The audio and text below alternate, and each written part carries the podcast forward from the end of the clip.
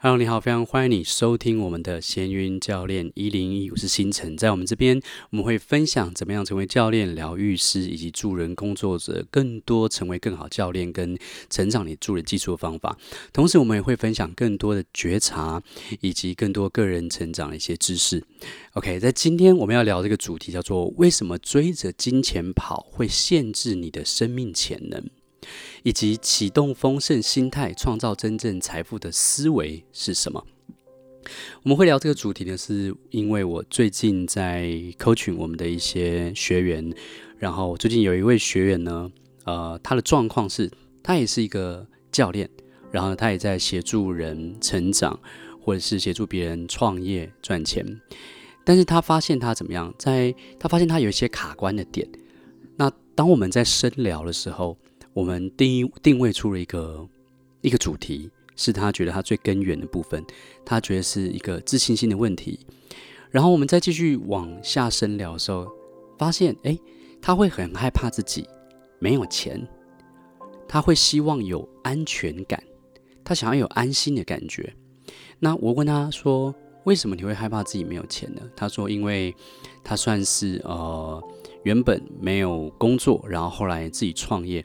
然后在他没有工作、没有固定收入的那个时期呢，他其实心里常常会想象：哇，如果没有钱怎么办？他应该要去做一些准备，比方说，如果没有钱的话，那小孩怎么养？然后房租怎么付？然后平常生活跟吃饭该怎么办？他就因为这样子，然后会有一点没有安全感，然后就会采取一些行动，然后出自于这样的一个担忧，然后就会去想要去做一些事情，但实际上。却不一定会采取一些真实有效的一些行动，反而是处在这个焦虑跟担忧里面哈。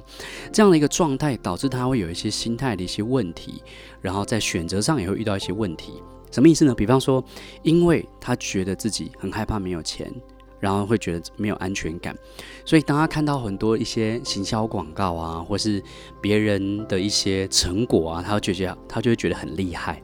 然后就会想说，哇，这个这个活动看起来很诱人呢，那自己是不是要参加？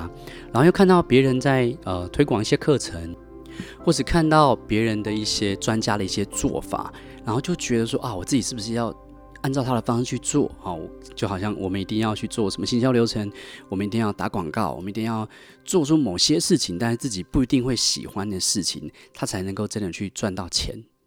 OK，看到很多的机会，但是心里好像又没有那么的喜欢哦，常常会有一种害怕错过的一些心态，来自于觉得自己不足，来自于觉得自己担心没有钱。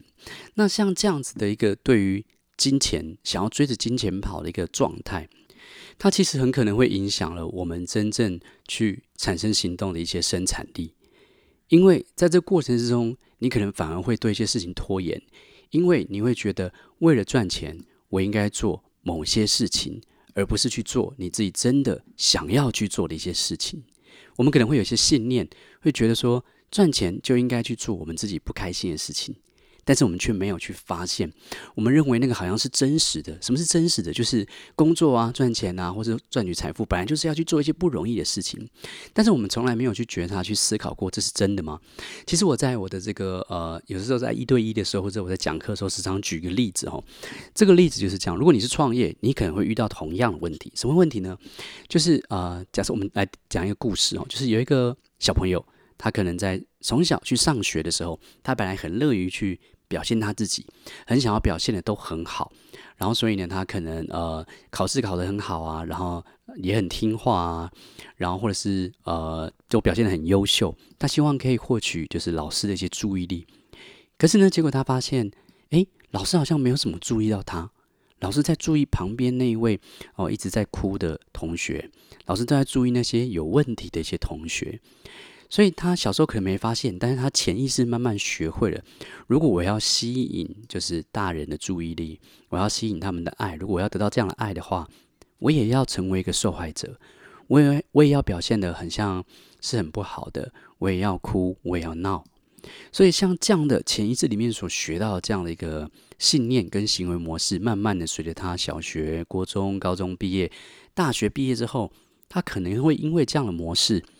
就觉得很多事情是理所当然的，一定要呃做一些不舒服的事情，这是人生正常的一些状态，所以他可能做着一个自己不喜欢的工作，然后去呃生活久了之后，他可能也有点受不了，很想说啊，他想要获得自由，因此呢，他开始去创业。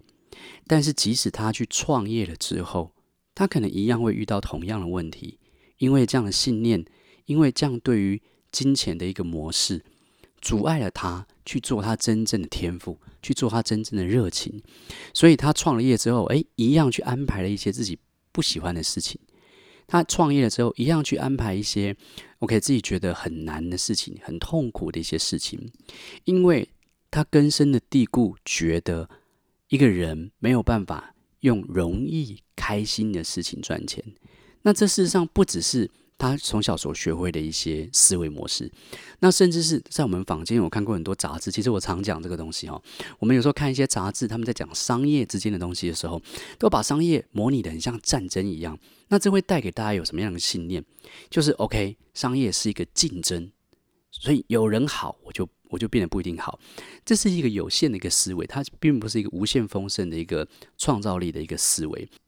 又或者是我们有时候看到一些新闻，他们去宣扬有一些人哦，辛苦了十年之后，然后呃，就是负债了呃几十万、几百万之后，终于成功了。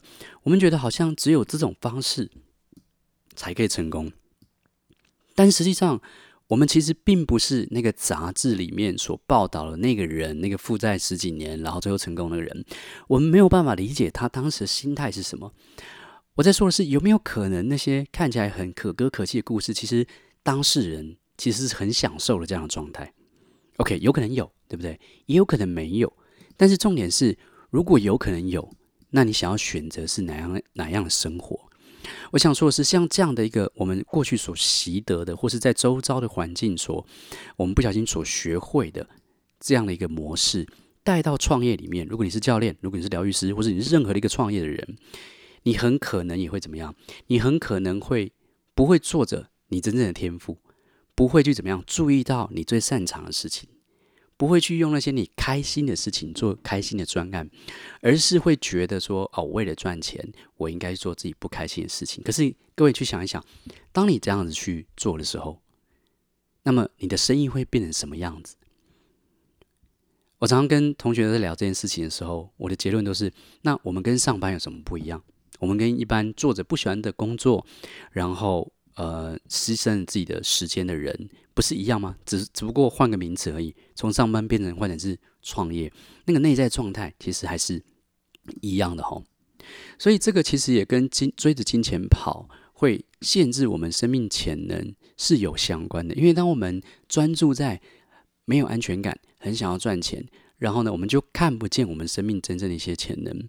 我们是出于匮乏而行动，而不是出于怎么样，而不是出于丰盛的、开心的、圆满的方式去行动。在前阵子，我 follow 一个国外的一个教练，然后他在分享有关于金钱这个议题的时候，他说他曾经访谈过一个已经身价上亿的企业家，他的银行账款里面已经有非常非常多的钱，然后他跟那个那个企业家说：“哎，你的银行账户里面已经有这么多钱，你应该觉得你现在是呃很有钱、很足够的吧？”结果没想到对方的说法竟然让他怎么样？竟然让他吓了一跳。为什么呢？因为对方说。虽然我已经有这样的这个存款，可是我每天还是很害怕失去一一切。可是相反的呢，他去访问一些呃看起来呃并不是非常富裕哦，银行存款里面也没有非常多钱的一些朋友，但是他们却天天都活在喜乐里面。他们觉得，诶，他们的金钱是足够，他们内在是很有安全感的。有些宗教说，天堂其实在人间。我不知道你有没有听过这样的说法，也就是如果你的内在状态是很圆满的，你每一天在人间里面，其实你过得像天堂一样。可是其实反过来说，就像刚刚那位已经有上亿的资产了，但是每天却很害怕失去一切。也许他有很多的外在，但是呢，对他来说，可能地狱也在人间。哦，我这样讲有点有点过头哈，但是确实是它的关键在在于哪里？它的关键其实在于我们的内在的状态。无论你外在是什么样的呈现，曾我曾经也看过一本书，他在讲催眠，然后他有提到哦，一个很有名的一个美国的女歌手，在过去叫玛丽凯莉，然后呢，她曾经有一段话，那个书里面写的，她说：“马内凯利虽然已经赚很多钱，可他没，他还是觉得自己很穷。所以在金钱上，这样子一个追钱跑的思维，他真的有办法去创造我们想要的丰盛的生活吗？我想跟你分享的是，在金钱上会有两种不同的模式，一个模式是追求金钱安全感的模式，另外一个是源头创造力的模式。什么意思呢？”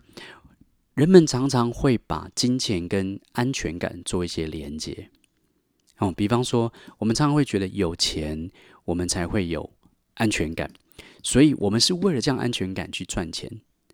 OK，这其实是一种由外而内的一种行为模式。什么意思？什么是由外内？就是我看见外在是这样的状况，所以我产生焦虑担忧，然后出自这样的焦虑担忧，我想解决这样的一个外在的一个问题。但事实上，我们从来没有去想过。就是我们真的要的是拥有那些钱就一定会有安全感吗？还是我们真正要的其实是先创造内在的安全感？还是我们可以从内而外？我最近常跟学员讲一个，我想大家都听过的一个故事哈。那这个故事可以去让我们去了解什么是追求金钱安全感的模式，跟源头创造力的模式。就是呢，有一个村庄，他们在一个一条大的河流的旁边，然后大家本来过着很呃悠哉、很开心的一些生活。有一天呢，村庄的村民里面看见这个。旁边的大河里面有好多人在下面溺水了，所以他们村庄呢就派遣非常多的人力去救这些溺水的人。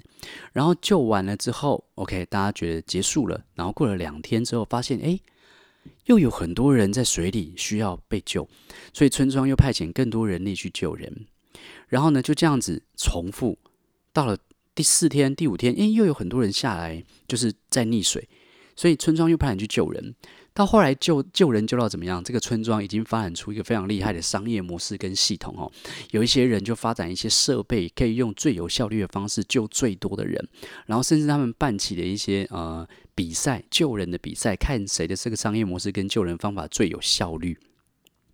那这个时候呢，突然有一个年轻人，他有一天睡醒的时候，他好像接收到了某些灵感。好像可能是这个更高的智慧，宇宙啊、上帝啊、啊老天爷啊，托梦告诉他一些事情，让他怎么样？有一个内心的冲动，走到这什么？走到他们村庄旁的这个大河的上游。他一直走，一直走，走到源头之后，他发现了怎么样？他发现，哎，原来在上游，就是在河流的源头，有一些人准备跳水，所以他在那个地方阻止大家跳水。之后问题就真的解决了。OK，这个故事我们今天在比喻的是什么？我想你可能听过这个故事。这个故事其实是比喻我们在经营生意、事业或者是处理财财务问题的时候的心态。你是由外而内，还是由内而外？所谓的由外而内呢，就是像那些在村庄里面一直不断去救人，然后看见问题，想要去解决这个问题。然后呢，他们发展越来越多的商业模式，越来越多的金融的体系，然后。这样去解决，但是即使解决过了一次，你发展出了非常有效的系统，但是呢，问题还是会继续去发生。如果你因为追求金钱安全感，然后出于匮乏去解决这些问题，而没有去解解决源头的问题，那么可能事情会再发生。你会很容易因为外在的一些影响，可能就算你赚了很多钱，就像刚刚我们说那个上亿的那个企业家一样，你反而会害怕失去这些钱。但是源头是什么？源头的创造力是什么？源头的创造力就是实际上是一种内在的感受，也就是你出自于怎么样，由内而外，先去怎么样，先去知道你真正想要的是内在的这个安全感。然后当我们自己呢去练习一些内在的一些锻炼，待会我们会分享一些方法，然后让你自己处在一个圆满丰盛的模式之后，再去看看你想要采取什么样的一些行动。这是两种不同的行为模式：追求金钱安全感模式，跟源头创造力的模式。我觉得我们可以去做一个练习，去观察看看，在接下来的生活的几天当中，你可以去观察看看，当你的脑袋中有许多的焦虑、担忧的时候，你的生产力怎么样？然后呢，即使你把事情做完了，你出自于没有时间、没有金钱的焦虑，然后去做完事情的时候，你的感受如何？我说的感受不是做完之后的感受，不只是做完之后的感受，而是你在做的过程中，那个是你想要的生活吗？那是你想要的每一天的状态吗？如果就像很多心灵成长的团体或者是一些宗教说的一样，人生真正重要的是过程，而不只是目标。那这个过程是你想要的吗？你也可以去问问问问你自己，去回顾一下你人生中过去的所有的经历。过去每一次有金钱问题出现的时候，你出自于担忧跟恐惧，然后的反应，然后去做一些事情去处理他们，那个感受可能不一定很好，但是你处理完了之后，诶，问题就完美解决了吗？还是像刚刚那个村庄救人的故事一样，即使你救了一些人，问题还是再次的去发生？OK，我觉得这是大家可以去。思考的哈，所以我们要怎么样去培养出于丰盛的源头来去开启创造力呢？因为我们都知道，如果我们平常生活可以过得是更放松、更快乐、更聚焦在开心的事情上面的时候，我们生命其实会更有生产力。只是人类很常会生一些不必要的压力给自己，就像刚刚那个故事一样。其实源头的部分解决了很多事情，很多问题其实并不存在。我们往往都觉得，好像有一把枪顶在我们头上，要我们一定要去追着前跑，要我们一定要去做某些事情。可是我们都不知道，其实那把枪是我们自己的手在拿的。好，所以你要怎么样去知道，其实逼着我们去做某些事情，这样的焦虑跟匮乏感，其实是出自于我们自己创造的呢？有三个方法，我们可以去做一些练习哦。那我们来提供给大家。第一个是什么？第一个是每天去练习做一些自我的反思。OK，也就是。就像我刚刚所提出的这些问题，OK，当你脑袋中有许多担忧、焦虑的时候，你的生产力如何？你的感受如何？你每一次有这样的问题出现的时候，你出自于匮乏的感觉去处理他们，他们就真的完美解决了吗？还是这些问题会一而再、再而三的发生？这个就是所谓的一个自我反思。的一些方法，去思考你的信念，去觉察你的信念，去觉觉察你的价值观。你真正想要的是什么？你真正想要的感受是什么？你真正想要在每一天的当下过什么样的一些生活？如果你深入去了解、去做这些觉察的话，自我反思的话，你就可以发现哪一些信念可能限制你的丰盛心态。你也许你就可以找到一些方法去改变他们，因为觉察就是改变的开始。OK，第二个我建议大家去做的一个，可以让我们培养出。出自于丰盛源头，然后去创造的一个方法，就是冥想。OK，我们在我们的频道里面，不管在 YouTube、Podcast 里面，我们有录了很多的冥想引导，对不对？那这些冥想引导是一个非常强大的工具，它可以帮助你静下心来，去观察你自己的思想跟你的情绪。如果我们定期去练习这些冥想，你会更好的去觉察到自己内在的这些冲突，而。觉察到底有什么好处？因为我常常讲，在我们已经成长大成人了嘛，所以我们跟小孩不一样了。那不一样在哪里呢？就是当我们去注意到这个水是热的，我们摸了一个摸了一个烫的一个那个煮沸的水壶，我们手被烫到了，我们会马上把手怎么样？马上把手收起来。这个收起来的动作其实就是觉察而改变。于是我们知道了这件事情并不是我们想要的。当我们持续去做冥想的时候，我们会更了解自己的内心状态，我们会更了解我们要的是什么。然后呢，我们就会可以去放下那些我们所不要的东西。这是冥想的其中一个功能。第三个方法就是，我们可以透过教练对谈。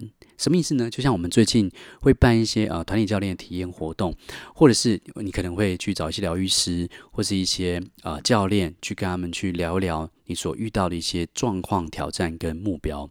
像这样子的一些对谈，其实就好像一面镜子一样，它可以帮助我们更好的去了解我们自己的需求、欲望、恐惧、目标、挑战，然后甚至可以让我们用更快的方式去厘清哪一些内在的一些。思想，这些其实阻碍了我们去实现丰盛源头跟创造力的这样一个形态。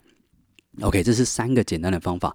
第一个，自我反思觉察；第二个，透过冥想去练习；第三个，去做一些教练的一些对谈。你的人生有没有找到一些教练，或者你的事业上有没有找到一些教练？因为在我们的人生里面，在我们的事业上，其实我们就像一些运动选手一样，我们也都需要去。表现出更好的状态，那这场游戏才会玩得更出色。但是在过去，可能我们从来没有想过，我们都只想靠自己，而不是怎么样，而不想要去透过一个团队的方式来协助我们。那么，也许你可以去试试看这样的一个方法。好，最后给大家几个在日常生活之中，我们可以去实践丰盛源头状态的一些练习。首先呢，就是问对自己一些问题。比方说，你每一次在行动之前，你可以问问看你自己：我现在的行动是出自于匮乏的感受，还是出自于丰盛的灵感？再问一遍：我现在的行动是出自于匮乏的感受，还是出自于丰盛的一些灵感？我觉得有一个练习，我曾经做过哦，我曾经上过一些啊、有关于呃怎么样去呃创造内在财富的一些课程。有一个小技巧是说，如果你感觉到非常焦虑、然后担忧的时候，其实你先练习放轻松，你不要急着跟这样的一个内在状态就急着采取一些反应，不要急着采取任何行动。记得我们今天讲的河流救人的故事，你是在源头还是在下游？好吗？所以再讲一遍这个提问：我现在的行动是出自于匮乏的感受，还是出自于丰盛的灵感？第二个提问就是。如果我已经是足够的，那我当下会如何做决定？又或者是我可以不做任何决定？有时候我们就是好像自己逼自己一定要赶快去做某些决定一样，好像那些外在实相是真的。但是你会发现，如果从如果是另外换另外一个人面对同样的状态的时候，他可能会有跟我们完全不同的反应。其实可能性有很多种。好吗？我记得我在很久以前的时候，常常会去啊，在那个时候学身心灵成长啊、心想事成啊、吸引力法则的时候，我常常会揣摩一些情绪。吼，我那时候常问我自己说啊，如果对宇宙来说没有大小，那对我来说，如果对我来说啊，赚钱跟吃饭一样容易，我会怎么样去反应？OK，这个问题有点夸张，可是我觉得是一个激发想象力的很有趣的练习。或者是如果我今天账户里面已经有足够的金钱了，我是什么样的感觉？我能不能让我这一生都是用这样的感觉去行动？或者是，如果我现在感觉到有点匮乏，但是每一个人其实过去在金钱上面可能都都有过一些收获嘛，领领领到那个很高的薪水的时候，或者你领到一些额外的奖金的时候，或是你有一件有有一些很棒的营收，有客户给你一个很很大的订单的时候，那个感觉就是一个跟我们所追求安全感完全相反的感受，那个就是一个比较安心的、圆满的、开心的、扩张的感觉。那这个感觉是什么？它在哪里？当我们回想到这个这些回忆的时候，其实这个感觉会在我们内在里面出现。这感觉其实不在外面，这感觉其实在我们内在里面。所以，我能不能让我们的生命在每一个当下都用这样的感觉去采取任何的行动，用这样的状态生活？OK，第三个，我觉得是更实际一点，就是我们要怎么样去做？如果你真的想要去。啊、呃，解决一些金钱问题，想要创造金钱的时候，你要怎么样出自于匮乏的一些行动去做呢？第三个问题是问你自己：我在玩金钱游戏，还是我在创造价值？我们都知道，金钱其实来自于价值的信任，也就是一个人相信你提供的产品跟服务是有价值的，因为这样信任，所以他用金钱跟你交换。那可是现在呢？我们都把金钱怎么样？过度的去定义了，然后我们再玩一个金钱游戏。我记得以前我曾经上过一个创业课程，然后那个课程里面讲，他说金融业都是怎么样操作的这些金钱游戏，然后就玩一个游戏哦，就是在台上拿着一千块钱，然后在台下有很有大概两三百个企业企业主，他就跟大家玩一个游戏，说现在我谁要跟我买这个一千块钱，然后竞标。结果台下就真的是有点疯狂，一开始说一百块给你买一千，然后就有另外一个竞争意识的人就说我用两百块给你买，然后到后来有三百块、五百块，台上的老师拿一千块的钞票，台下的人开始用一千块、两千块、三千块要跟他买一千，然后最后买的那个人，然后大家还觉得大家还鼓掌，然后在那边笑。他这个练习在讲什么故事？他是在讲说，现在很多的一些金融业，还有大家对于金钱的那个状态已经变是这样子。他在玩的是一个金钱游戏，但在这个中间其实没有任何的一些价值去产生。但是追根究底，金钱它代表意义其实不是安全感，也不是呃虚荣心，呃也不是任何事情。金钱代表价值只是一个工具，一个信任，一个代表。我们有创造价值的一个能力，所以如果我们会创造价值，我们就知道怎么样创造金钱。我在过去在经营我自己的这个心灵吧台生意，还有线上课程这个教练这个事业的时候，我也曾经面对过一些金钱的一些焦虑，然后也可能需要创造一些营收，然后需要去付一些账单，我们都有过这样的一些经验。但是呢，有好几次的经验是，我把我自己这种玩金钱游戏的这个模式，这种打猎的模式哦，把它转换成一种叫做花园模式。什么叫财富花园模式呢？就是当你需要钱的时候，去提醒你自己，你在玩金钱游戏，还是在创造价值？专注在创造价值。如果你是在创业的人，你是呃呃疗愈师，你是这个教练，或者你是任何的助人工作者，你要怎么样去创造价值呢？你要怎么样去进行花园模式呢？答案是去种下价值的种子。可以去问你自己三个问题，在你的内心深处。你其实想跟这世界分享什么？什么热情？什么天赋？第二个问题，你喜欢帮助谁？你喜欢服务谁？你喜欢为他们做出什么样的贡献？第三个问题，专注在什么是你能做的，而且对你的客户而言，对你想帮助人而言，最强而有力、最有趣、最有用的一些事情。这三个问题可以让你把你的焦点放在创造价值，而不只是一直玩金钱游戏、追着钱跑上面。而当你摆对了焦点之后，你就能够发挥你生命的潜能，你就能够真的有创造力，而不是现在要赚钱，我就只能做一些你现在你所能想到的一些呃线性思维的一些事情。其实人生的可能性是非常非常多的哦。OK，我们来总结一下今天来跟大家分享，就是我们今天的主题是为什么追着金钱跑会限制生命的潜能？然后呢，启动丰盛心态，创造真正财富的思维跟方法。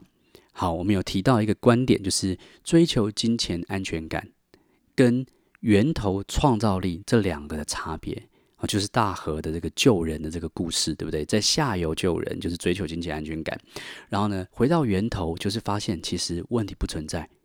我们可以怎么样？我们可以创造更有趣的一些事情。我们也分享了三个培养呃丰盛源头创造力的一些练习，包含自我觉察，包含冥想，包含你可以去进行一些教练的对话，找一些啊、教练或者疗愈师陪你聊一聊，好，或者是来参加我们最近会举办的一些团体教练体验课的活动，然后或者是来参加我们内在锻炼直播，我们最近会举办哈，然后呢，第三个，在生活中啊，下一个在生活中去实践一些丰盛的方法，就是提出一些好问题，问自己：我的行动是出自于匮乏，还是出自于丰盛？问自己：如果我已经足够了，我当下会如何做决定？或者是干脆先放松，先不做决定？第三个是你在玩金钱游戏，还是在创造价值？OK，我希望今天的内容对大家是有一些启发、帮助跟反思的。那最近我们会举办一系列有关于创造金钱、解决金钱问题、匮乏的一些活动，包含团体教练体验的活动，包含我们会举办一个内在锻炼的直播课，我们会再跟大家分享怎么样解决更多有关于金钱制约的一些方法跟内容。感谢你的收听，那有机会我们在线上课程或者团体教练活动中再见喽，拜拜。